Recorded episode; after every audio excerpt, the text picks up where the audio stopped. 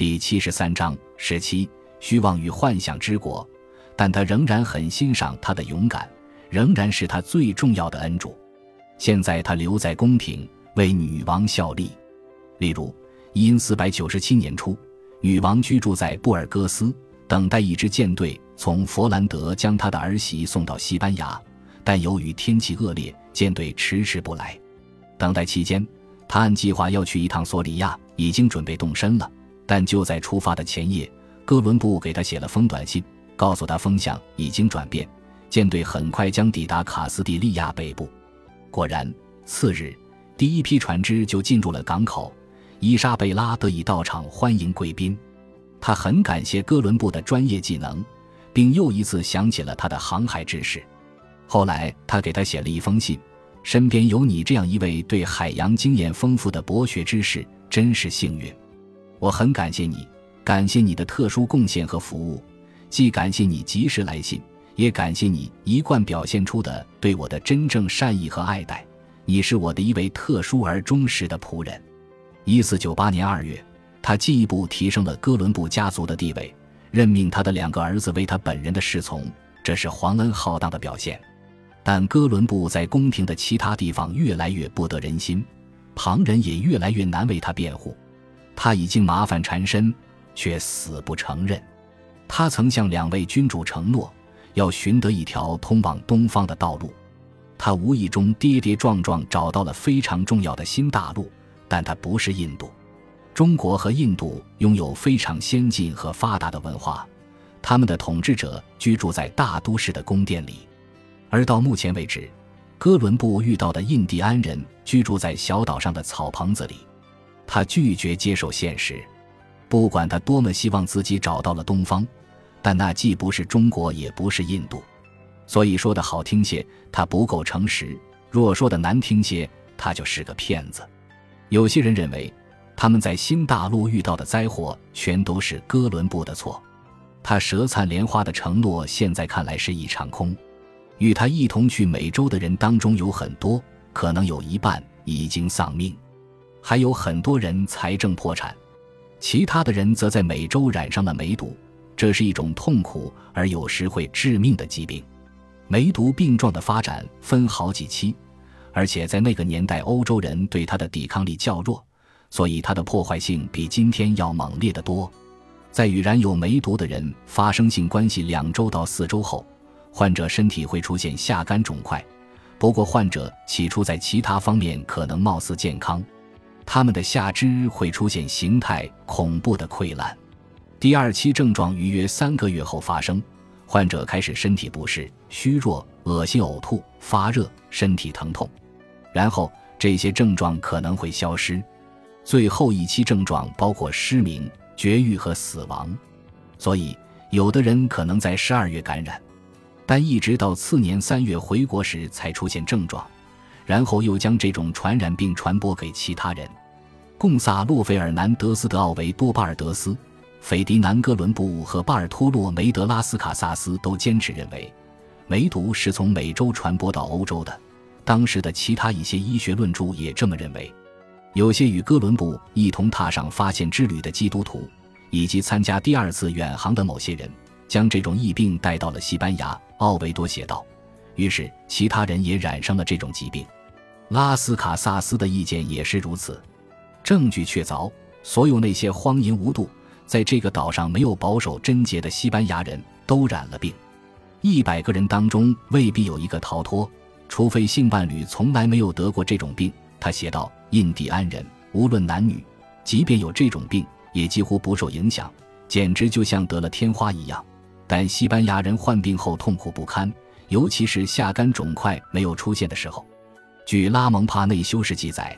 印第安人熟悉梅毒，不同部落的语言对他的称呼不同。根据台诺人的一个传说，有一位神话英雄曾到过一个遥远国度，从一个外国女人那里染上了这种疾病。或许梅毒是从其他地方起源的，可能最初的形态不同，来自地球的另一个地方，或许来自欧洲、亚洲或非洲，后来渐渐发生了五花八门的变异。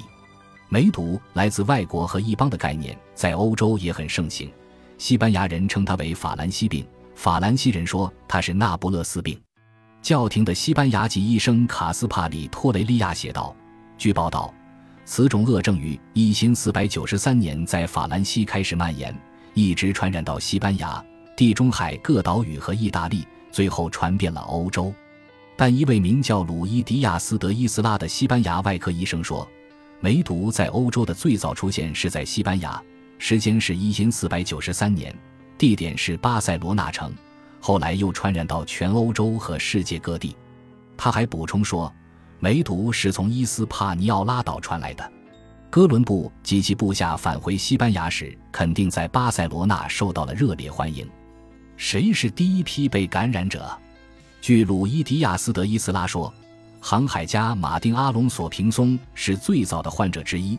从第一次远航返回西班牙后，他没多久就去世了。另一个早期患者是莫森佩德罗马加里特，奥维多说他受到极大痛苦，唉声叹气。我觉得他的症状和那些患有此种痛苦疾病的人相同。据卡斯帕里托雷利亚说，切萨雷波基亚很快也染上了梅毒。根据近期的考古证据，那不勒斯王族的多名女性也很早就成为梅毒的牺牲品。哥伦布自己可能也患上了梅毒。因为在莫森佩德罗马加里特领导的那一半水手患上梅毒的同一时间，哥伦布也病倒了五个月。据奥维多说，这种疾病很快传遍欧洲。在上述的一千四百九十六年，有些廷臣开始感受到这种痛苦，但起初梅毒是一种贫贱之人的疾病，所以据信这些贱民是从娼妓身上通过邪恶和淫荡行为染病的。但后来有身份。有地位的人也开始患病，所有看到这种疾病症状的人都大感惊异，既是因为这种疫病传染性强且恐怖，也是因为死掉的人太多。因为这是一种新的疾病，医生对其不太了解，也不知道如何治疗，其他人也无法根据经验给出意见。但他说，在伊斯帕尼奥拉岛，这种病很常见，当地人懂得如何治疗。这对哥伦布的儿子们来说是另一桩不幸，因为患者和死者家属高声辱骂他们。斐迪南和迭戈在格拉纳达外出的时候，成群结队的愤怒群众围堵他们，并喊道：“文字海军上将的儿子们来了！”就是他发现了虚妄与幻想之国，毁掉了卡斯蒂利亚绅士们的性命。哥伦布的声誉受损，伊莎贝拉不太愿意再给他一次机会。但他不断恳求，于是两年多后，他终于让步，批准了第三次远航。一四九八年五月三十日，哥伦布率领六艘船只出发。这与第二次航行的盛况相比黯然失色。这一次，唐胡安德丰塞卡以铁腕筹划了远航。女王又一次给哥伦布下达了具体的指示，最要紧的是他必须冷静而优雅地对待印第安人。引领他们走向和平安宁，并让他们皈依天主教信仰。但哥伦布到达圣多明各岛后，得到了坏消息，发现全岛处于动荡和骚乱中，因为他之前留在那里的人大多已经死亡，剩余的人中有一百六十多人染上了梅毒。虽然抵达后遇到了糟糕的混乱状况，但哥伦布很快驾船离开了，因为他更感兴趣的是发现新土地，而非统治已经发现的地方。他这一次在南美洲沿海有了一些新发现，但他返回伊斯帕尼奥拉岛的时候，那里的局势已经完全失控。他的部下在过去常常被逼到哗变的边缘，在第三次远航时，水手们当真造反了。哥伦布花了很大力气，企图恢复控制。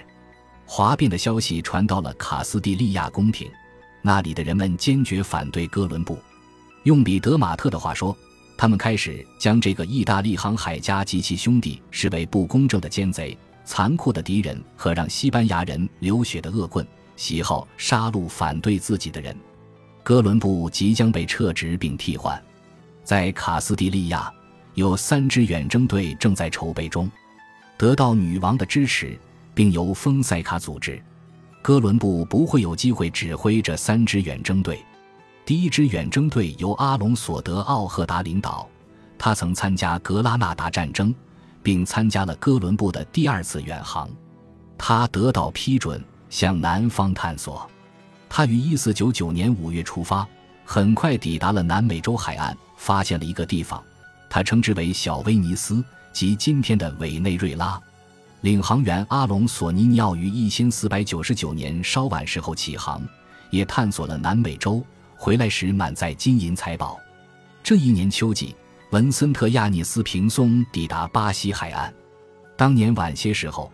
另外一位探险家迭戈德莱佩沿着巴西海岸继续南下，一个更大的步伐对西班牙和世界的未来有重大影响。发生在一五零零年，来自塞维利亚的富裕公证人罗德里戈德巴斯蒂达斯探索了巴拿马，于一五零二年返回西班牙，但不知道他距离广袤的太平洋已经只有几十英里。